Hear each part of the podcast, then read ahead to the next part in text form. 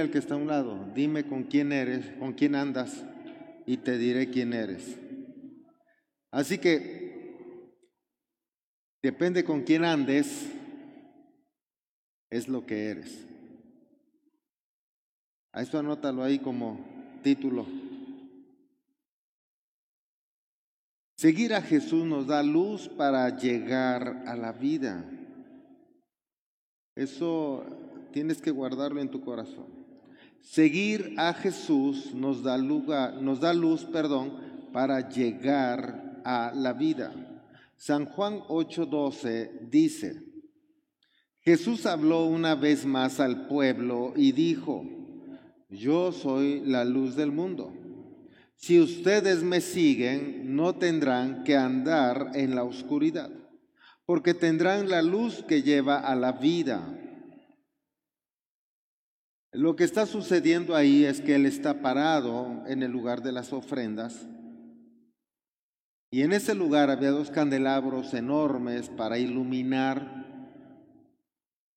Y entonces les está diciendo a los sacerdotes, a la gente que ha estudiado teología en ese tiempo, les dice esta frase y es obvio que empezaron a molestarse los fariseos porque dice él, si ustedes me siguen, así que observa, primero, yo soy la luz del mundo,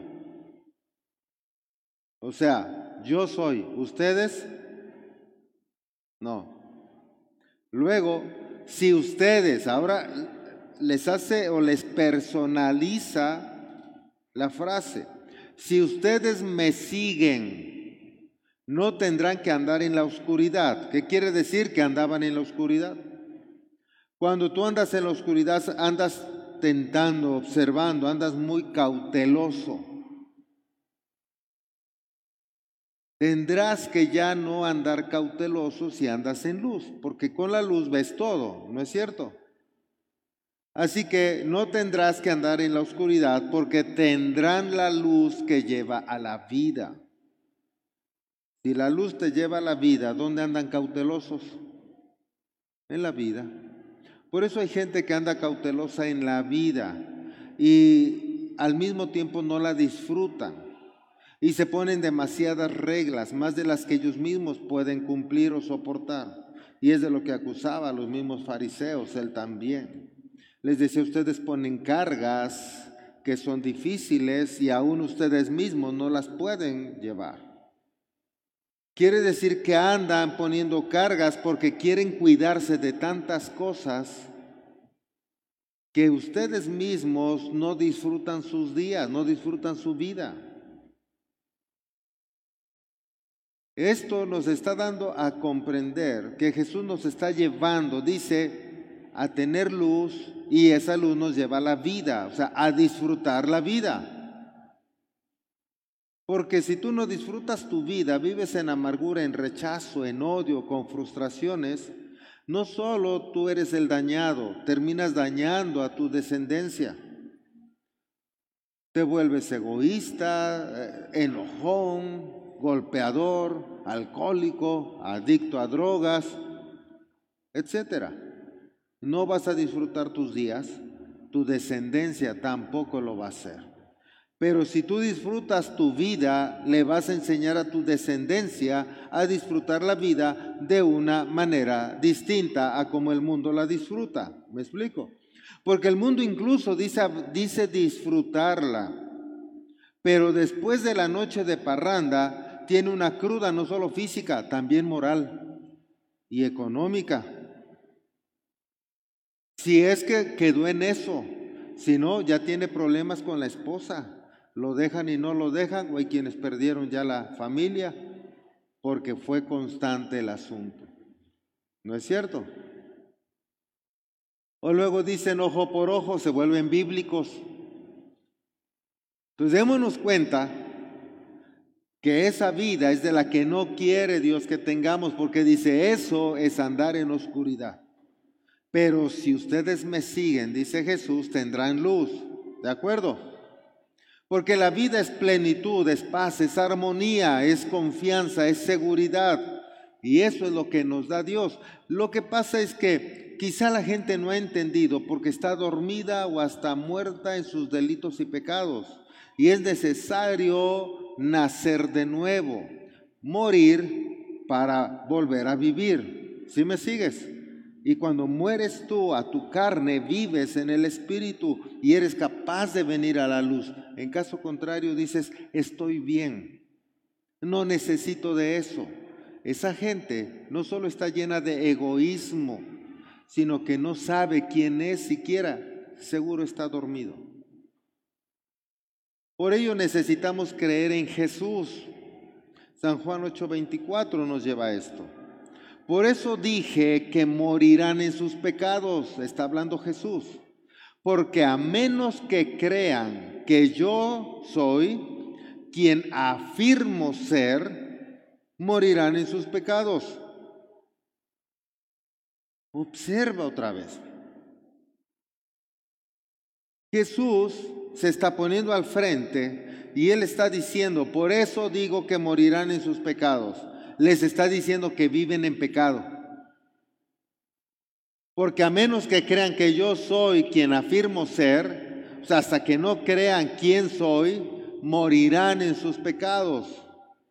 Ahora imagínate que les está diciendo eso a los que creen saber y dominar la religión, los que se creen maestros, y les está diciendo ustedes están en pecado. ¿Cómo crees que estarán estos cuates? Alegres o enojados. Por eso siempre buscaban matarlo.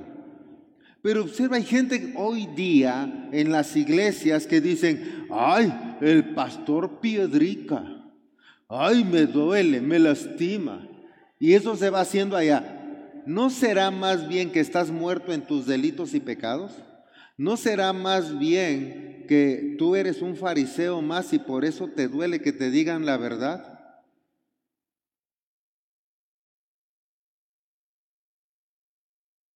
Hola.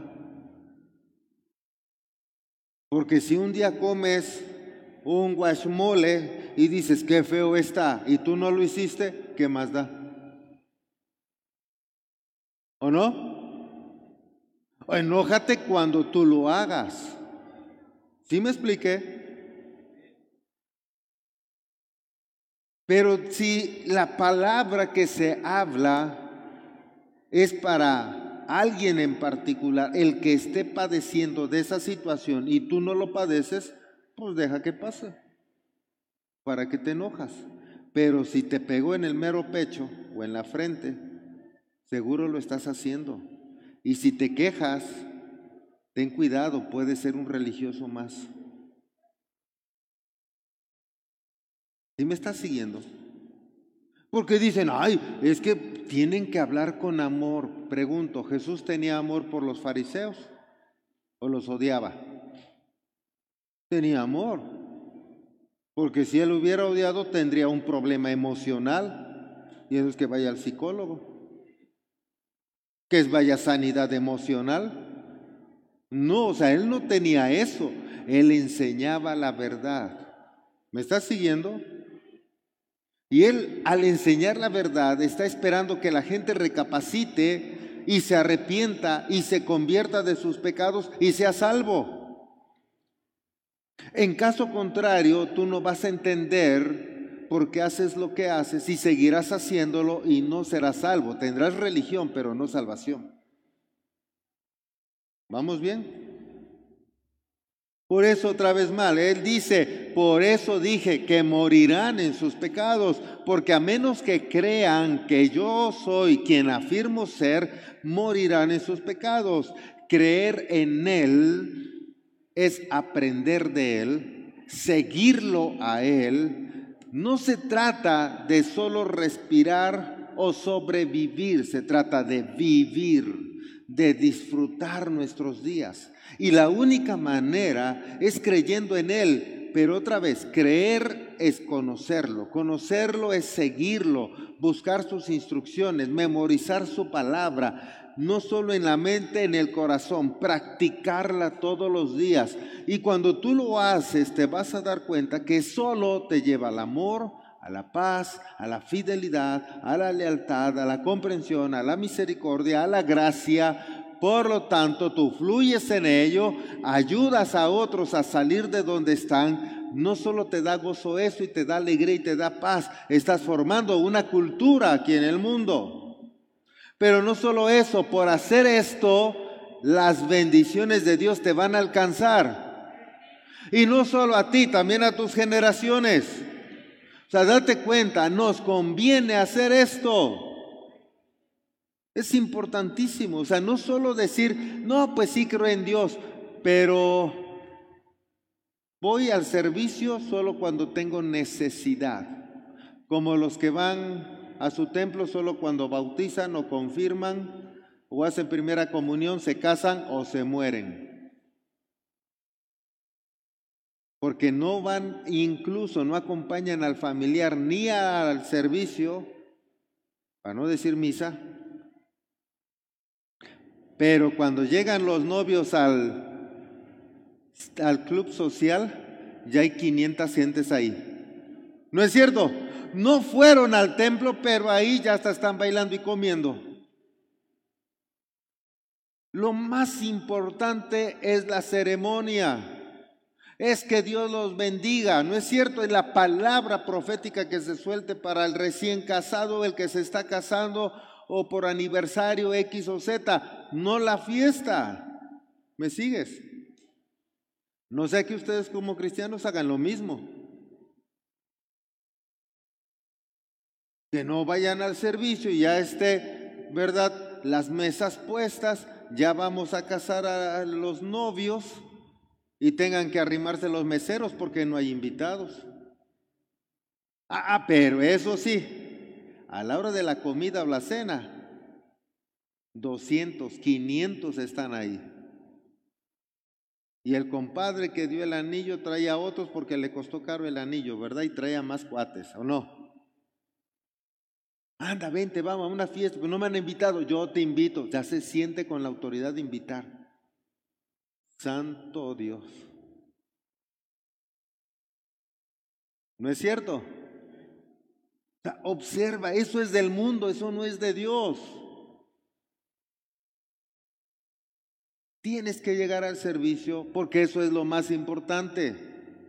Si no alcanzó la comida y tú mismo eres cristiano y ves que está apurado el recién casado y no le está alcanzando la comida, tú deberías de decir, no te preocupes, atiende a los demás porque tú y yo somos hermanos en Cristo y yo te entiendo. Dale a los que no entienden. Y no que, ay, yo primero. Y le sacas tu jarro. Y le da para mi tío y mi abuelita y mi primo que no pudieron venir. Pero no los invité a ellos, no importa, no vinieron, dame para ellos. ¿No hay gente así?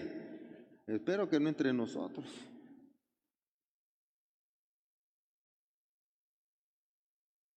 Y si no, pues ya sabes. Necesitamos entender esta parte. Por ello son cosas que nos mantienen esclavizados. Ahí puedes seguir poniendo esos títulos que voy dando. Esclavos del pecado. San Juan 8:31. Sigue hablando Jesús con ellos. O sea, date cuenta esta charla que tuvo con la gente que conocía de Dios, entre comillas. Dice, Jesús les dijo a los que creyeron en Él, ¿a quién les dijo? no los que no habían creído, porque entre toda la gente hay gente que llega a criticar, a juzgar, a murmurar, a ver en qué se equivocaba Jesús para crucificarlo. ¿No es cierto? Esto está en la escritura. Gente que nomás veía a ver en qué estaba mal para ir a acusarlo y ojalá y vinieran y lo maten. Yo espero que aquí no hagan eso. Pero ahí había gente que sí creía y que no creía en él. Y esto les dice a los que habían creído en él. Jesús les dijo a los que creyeron en él, ustedes son verdaderamente mis discípulos si se mantienen fieles a mis enseñanzas. ya creíste, qué padre, ya creíste en mí, dice él, a todo dar. Excelente. Pero ¿qué crees? Para ser mi discípulo tienes que mantenerte.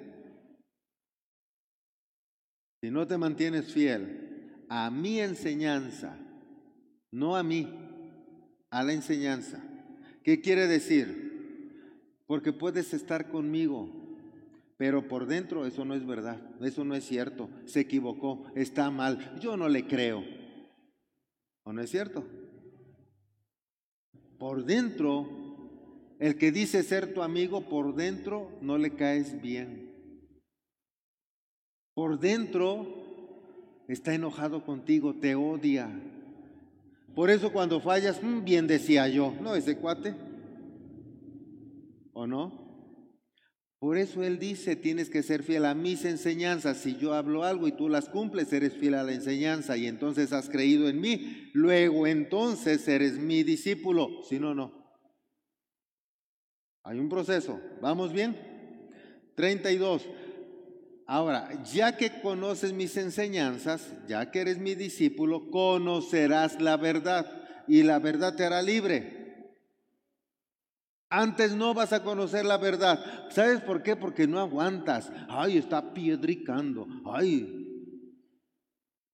Y en lugar de hablar, cuando salen de el tabernáculo, para no decir del templo de comunidad cristiana sin muros, y en lugar de hablar, oye, qué padre estuvo la enseñanza, ¿verdad? Y esto y eso, ay, la piedrica, ay, sí, con razón otros dicen que hay que traer su casco y hablan más de eso que de la palabra. En otros lugares, acá no. Conocerán la verdad y la verdad los hará, porque vas a conocer de qué pie cojeas. No, no la verdad de Dios, Él es Dios contigo y sin ti, conmigo y sin mí, sino cuál es tu verdad. ¿Qué tienes en tu mente? ¿Qué tienes en tu corazón? ¿Me estás siguiendo? Ya lo hemos dicho, solo te voy recordando eso. 33. Pero nosotros somos descendientes de Abraham. Ah, ya se habían enojado estos cuates, ¿no?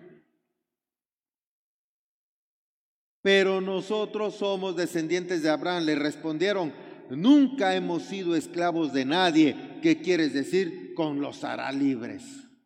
Porque al decir conocerán la verdad y la verdad los hará libres, les estaba dando a entender que eran esclavos. Y ellos se enojaron y dijeron, no somos esclavos de nadie, nosotros somos descendientes de Abraham. Pregunto, ¿no acaso ellos se estarían recordando que había estado su pueblo 400 años en esclavitud en Egipto. ¿Qué no sabían? Porque una de las cosas que Dios mismo dejó instituido era que le enseñáramos a nuestros hijos y a los hijos de ellos y a los hijos de estos todo lo que habíamos vivido, de dónde Dios nos había sacado, ¿Para qué? No solo para que no se me olvide a mí, sino para que ellos no se les olvide. Y no tanto que salimos de ese lugar, sino de quién nos sacó de ese lugar. Porque si se te olvida tu historia, la vas a repetir. ¿Y me estás siguiendo? Y si no se la cuentas a tu hijo, tu hijo va a cometer la misma tontera que tú porque no sabe tu historia, dónde andabas y cómo te iba. Y la va a repetir. Por eso Dios dice, hey, repítele esto a tus hijos y a los hijos de tus hijos y siéntalos y cuéntales para que sepan quién es Dios. Y ellos no vayan a repetir una historia negativa tuya. ¿Vamos bien? Y ahora estos ingratos dicen, ¿de quién somos esclavos? ¿Qué quieres decir con eso? Somos hijos de Abraham. ¿Y los 400 años en Egipto qué pasó? Se les olvidó. Qué tremendo. 34. Jesús contestó, les digo la verdad. O sea, es como, comunidad cristiana, les digo la verdad. Todo el que comete pecado es esclavo del pecado. Tómala, compadre. O sea, date cuenta. Pues tú dices que tu papá es Abraham y que no han estado esclavos, ok, ahí te va. Pues todo el que comete pecado, esclavo es del pecado. Porque ahora sus emociones, su carne, su mente, su voluntad está atada a ese pecado. Y aunque ya no quieres cometerlo, como tu biología ha generado ciertos químicos que te ha dado placer cuando tú cometías el pecado, ahora te hace falta eso en tu cuerpo. Y dices, uy, qué aburrido, qué feo, qué mal va, estoy aburrido, estoy de malas. Y si no más hoy, si no más tantito, y allá vas de nuevo. Porque ahí, qué padre, qué padre son las cheves, y si hay chicas, más padre. O si hay chicos, uh, a todo dar, dicen ellas. Amén, casi decía la hermana. Hay quien ha de decir por ahí dos de veinte. Eso habla de su pecado y que es esclava del pecado. Dime con quién andas. No se les olvide. ¿Me estás siguiendo? Y eso es lo que está sucediendo. Jesús está yendo más allá, no te estoy hablando de una esclavitud física, porque cierto no traes grilletes, cierto no están con el látigo, no te están obligando a hacer ladrillos, pero ¿qué crees? Ahora has heredado más que esa esclavitud. La esclavitud, no se te olvide que fue por desobedecer al Padre y llegaste a un lugar como jefe y ahora eres el esclavo porque estaba José, que era gobernador, y llegaste a las mejores tierras. Ahora tú eras el esclavo. Se te olvidó qué pasó. A ellos se les llegó a olvidar. Y ahora resulta que la esclavitud la traes en el programa, en el ADN. Por eso es que los fariseos eran bien cuadrados, por eso ponían tantas leyes y no tenías que cometer esto y no lo otro, por miedo a que Dios los castigara pero después se quedaron en el miedo, hicieron reglas, leyes grandes, pesadas, que ellos mismos no podían cumplir, pero las imponían. ¿Me estás siguiendo? Y se hicieron esclavos de las leyes, pero la misma ley les llevaba a cometer pecado y se hacían esclavos del pecado y no podían liberarse de eso. Por eso es que Jesús tuvo que venir porque su tendencia de ellos nuevamente ahora era cometer el mal. ¿Me está siguiendo? Ahora sus modelos mentales, ahora su ADN era con esa tendencia. Gracias por recordarme la epigenética, ¿verdad? ¿Te das cuenta? Ahí va, cuatro generaciones nada más. Date cuenta, eso es real. Está hablando ahora Dios más allá de lo espiritual, más allá de lo físico, ya está en tu cuerpo. Y si tú no eres libre, cuando nazca tu hijo, nació un esclavito. Y del pecado. ¿Cuál? El tuyo. Y el del abuelo. Y el del bisabuelo. Y el del tatarabuelo. ¡Wow! ¡Qué tremendo! ¿Vamos bien? Ah, ya, sufrieron, ¿verdad? Deuteronomio 5.9, pues sean libres nada más. Dice Deuteronomio, es como un recuerdo. No te inclines ante ellos ni les rindas cultos, porque yo el Señor tu Dios soy Dios celoso, quien no tolerará que entregues tu corazón a otros dioses extiendo los pecados de los padres sobre hijos. Toda la familia de los que me rechazan queda afectada hasta los hijos de la tercera y la cuarta generación. ¡Wow! ¡Qué tremendo! Se extiende el pecado. O sea, se hereda, se delega, va en la biología, va en el ADN. ¿Me estás siguiendo? Eso es lo que está diciendo Dios. Esto es lo que está pasando. Haz conciencia. Si tú sigues haciendo aquello, estás predisponiendo a tus hijos a que cometan los mismos actos, más con la gente que se rodee. O sea, aumentale. ¡Wow! ¡Qué tremendo! ¿Vamos bien? Porque además la esclavitud nos ciega. San Juan 8:35. Un esclavo, está hablando Jesús nuevamente, un esclavo no es miembro permanente de la familia, pero un hijo sí forma parte de la familia para siempre. Esto es algo bien importante. Eh, los mexicanos somos bien raros, porque por un lado queremos las familias estar juntas, ¿verdad? Se casa el hijo y que viva eh, a veces hasta en la misma casa, en ese cuarto y en el otro y en el otro. Ahí están los cuatro o cinco chamacos, cada quien en su cuarto con su esposa y sus hijos. Si compras un terrenito más o menos grande, ahí levanta tu cuartito, tu casita. Y ahí están todos viviendo, ¿no es cierto? Y si no, pues a media cuadra. Y hay que queremos porque la familia, y bueno, no es que esté mal, en parte está bien, pero somos tan raros que lo mismo no aplica en todos los ámbitos. Y llévate esto. Si tú eres el dueño de tu negocio, si tú eres el jefe del negocio, pregunto, ¿tu hijo manda en el negocio o no? Y si está el chalán, le puedes decir al chalán, oye, este quita, no sé, esos garrafones de agua de ahí, ponlos allá. ¿Le puede decir? Porque hay quienes dicen, no, ¿cómo? Y va a haber chalanes o va a haber empleados que digan, ¿y tú chamaco qué me mandas? El que me paga es tu papá. ¿O no? También los hay. Tú no me pagas, me paga tu papá. ¿Por qué te voy a hacer caso? Mm, bueno, pues el chamaco va a ir con el papá y le va a decir, ¿qué crees? No me obedeció. Y el papá le va a decir, ven, estás despedido. ¿Por qué? Porque no obedeciste a mi hijo.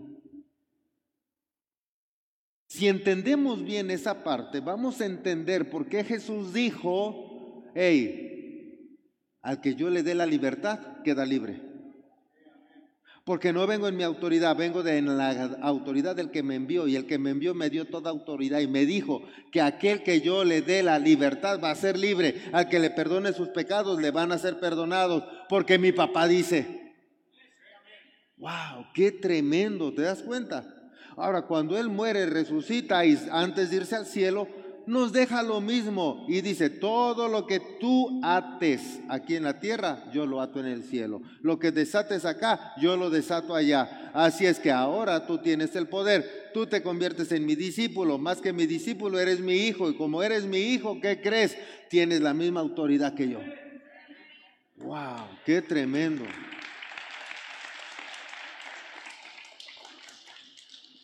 36, ahora lo entenderás. Así que si el Hijo los hace libres, ustedes son verdaderamente libres. ¿Te das cuenta? Si el Hijo te hace libre, eres verdaderamente libre. ¿Por qué? Porque lo dijo el Hijo. Pero es el Hijo, no es el papá. Tiene la autoridad del papá porque es el Hijo. ¿Me estás siguiendo? Si esto lo comprendes, insisto, vas a entender no solo quién es Jesús, quién eres tú. 37. Claro que me doy cuenta, ahora les va a responder cuando dijeron, descendientes somos de Abraham. Les dice, claro que me doy cuenta de que son descendientes de Abraham. Aún así, algunos de ustedes procuran matarme porque no tienen lugar para mi mensaje en su corazón. O sea, son tan orgullosos, son tan soberbios, están tan cuadrados que no han entendido que la verdad va todavía más allá de lo que tú sabes que todavía hay una verdad oculta que no conoces. Como no la conoces, crees que ya no es de Dios. Y crees que yo no vengo de Dios, dice Jesús. Hasta el día de hoy hay mucha gente así. Por eso hay, aquella religión no es de Dios, solo la de nosotros es la verdadera, y solo la de nosotros, y solo la de nosotros, y solo la de nosotros, y se pelean entre ellos. No hay necesidad de pelearnos, les he dicho, por los frutos nos, nos conocerán.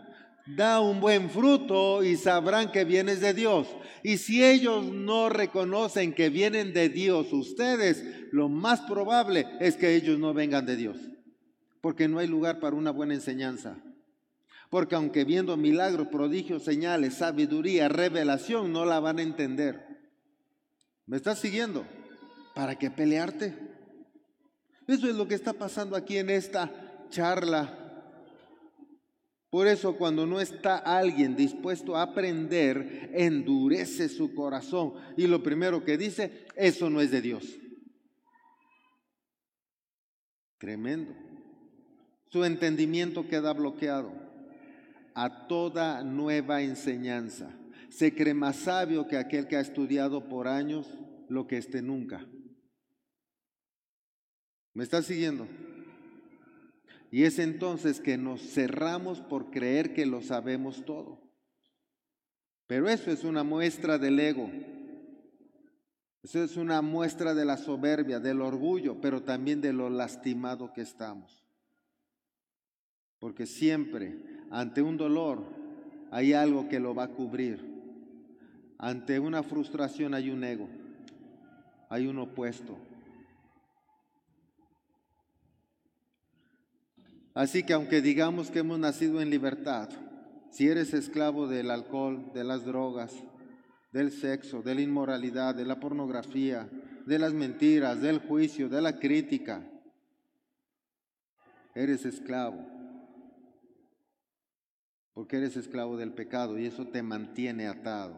Te vuelves codependiente de eso. ¿Sí me sigues? Pero eso también habla de una cultura familiar. Anótale así. Verso 38. Yo les cuento lo que vi. Está hablando Jesús otra vez. Yo les cuento lo que vi cuando estaba con mi Padre. Pero ustedes siguen el consejo de su Padre. O sea, date cuenta cómo está esta cosa de tensa. O sea, si tú te la imaginas y te imaginas ahí a la bola de teólogos de hoy día de una o de X religión y que les está diciendo a ellos, hey, hey, hey, yo les digo y les cuento y les hablo de lo que he visto con mi padre, pero ustedes hacen lo de su padre. Espérate, nosotros decimos que Dios es nuestro padre. 39. Nuestro padre es Abraham, declararon. No, respondió Jesús, pues si realmente fueran hijos de Abraham, seguirían su ejemplo. En cambio, procuran matarme porque les dije la verdad. Puedes ponerle, procuran irse de la iglesia, procuran irse a otra mejor iglesia, procuran dejar de dar diezmos y ofrendas, siembras y primicias porque les dije la verdad. ¿No está diciendo eso? Sí. Procuran, dice, porque les dije la verdad, la cual oí de Dios. Abraham nunca hizo eso. O sea, él se mantuvo firme. ¿No es cierto? 41. No. Ustedes imitan a su verdadero padre. Ah, ¿Cómo les habrá dolido eso? Imagínate esa charla, o sea, está bien tremenda, ¿no? O sea, está muy calurosa esa, esa charlita, esa platiquita. No, ustedes imitan a su verdadero padre y ellos contestan, está en signos de admiración, tal vez hasta alzaron la voz. Nosotros no somos hijos ilegítimos. O sea, imagínate el trancazote que le aventaron ahora a él. Sabemos que José no es tu papá. ¿Ah? Nosotros no somos hijos ilegítimos. Mi madre no salió embarazada. Ándale. Tómala. O sea, este asunto está bueno, ¿no? Por ahí hemos escuchado pláticas así. Tum para allá y ahí viene de regreso, de allá va de regreso a la otra. Tremendo, ¿no? Nosotros no somos hijos ilegítimos, respondieron. Dios mismo es nuestro verdadero Padre. Y Jesús les dijo, yo me imagino más tranquilo a él, ¿verdad? Así como ustedes. No, ustedes, perdón, Jesús les dijo, si Dios fuera su Padre, ustedes me amarían, porque he venido a ustedes de parte de Dios. No estoy aquí por mi propia cuenta, sino que Él me envió. ¿Por qué no pueden entender lo que les digo? Es porque ni siquiera toleran oírme, pues ustedes son hijos de su padre el diablo, tómala. Y les encanta hacer cosas malvadas que Él hace. Él ha sido asesino desde el principio y siempre ha odiado la verdad, porque en Él no hay verdad. Cuando miente, actúa de acuerdo con su naturaleza, porque es mentiroso y el padre de la mentira y es padre de la mentira. Por eso es natural que no me crean cuando les digo la verdad. ¿Quién de ustedes puede acusarme con toda sinceridad de pecado? Y si les digo la verdad, ¿por qué entonces no me creen? O sea, si ustedes son hijos de Dios, el que está lleno de amor, de paz, de misericordia, de compasión, de gracia, de perdón, ¿por qué lo que hacen no es lo que Él hace? Ustedes odian, murmuran, critican, juzgan. Entonces su Padre es otro, porque cada quien habla según el ADN que trae. Wow. Y les estaba enseñando epigenética, y les estaba enseñando transgeneración, y les estaba enseñando a ellos biología, y les estaba enseñando psicología, modelos mentales. ¿Te das cuenta? Les está diciendo todo eso. ¿Te das cuenta, muchacho? Dice, si tú actúas de una manera, es porque eso lo traes de tus ancestros. Pero si tú haces conciencia de eso, conocerás la verdad, tu verdad. Y entonces hay arrepentimiento. Y entonces dice, Señor, he pecado contra el cielo y contra ti y empiezas a buscar la verdad, te llenas de la palabra de Dios, renuevas tus modelos mentales, transformas tus pensamientos, nuevos pensamientos, nuevas acciones, cambias tu ADN y ahora no solo tú te has liberado, porque si te arrepientes Dios borra tus pecados, pero dice, si el pecado se extiende, lo leímos, pero ahora está borrado el pecado que se extiende. Ya no hay pecado, ¿qué se extiende? Nada, has liberado a tu descendencia, pero como ahora renuevas tus pensamientos y cambió tu ADN, eso se hereda, pensamiento de bien y no de mal, de bendición y no de maldición, de sanidad y no de enfermedad, de riqueza y no de pobreza, de gozo, de alegría y no de tristeza. Wow, ¿te das cuenta? Y verdaderamente serás libre porque el Hijo te ha hecho libre. No, no porque declaró una palabra, porque tú fuiste fiel y permaneciste en su enseñanza. ¡Wow! ¡Qué tremendo! ¿No es cierto? Observa, así funciona el Evangelio. Este es el Evangelio. Dile al que está a un lado, este es el Evangelio. Ahora, tenemos más esperanza, ¿no es cierto? Lo demás es religión. Esto es vida. Y esto es luz que te lleva a la vida. ¡Wow! ¡Qué padre! Creo que tú le doy otro aplauso a papá.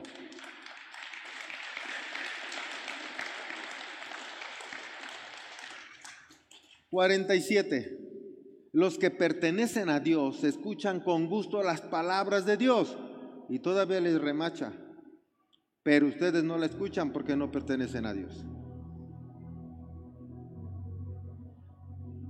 Porque el que pertenece a Dios quiere aprender de Dios.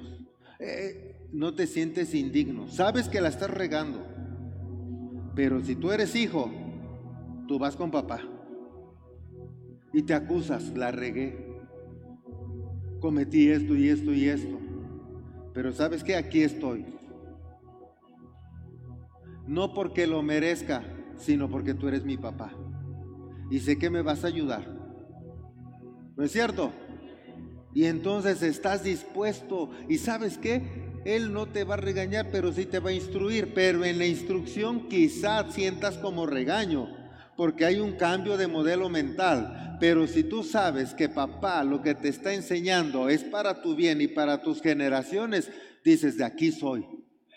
Y dices, yo esto lo gano. Y aunque duela en la carne, pero en el espíritu me voy a gozar, porque mis hijos no cometerán lo que yo hice, los habré librado. Y mi nieto, y el bisnieto, y el tataranieto serán mejores todavía. Y caminarán en tu camino, camino de justicia. ¡Wow! Porque aquí un pueblo diferente. Comunidad Cristiana Sin Muros es un pueblo diferente, un pueblo de bendición, un pueblo leal, un pueblo fiel, un pueblo que se va a esforzar a caminar en verdad y justicia. ¿Tú lo crees? Puedes ponerte de pie, porque yo sé que son esforzados y valientes. Tú y yo sabemos que esto no es cosa fácil, pero si estamos acá es porque Dios sabe que somos valientes.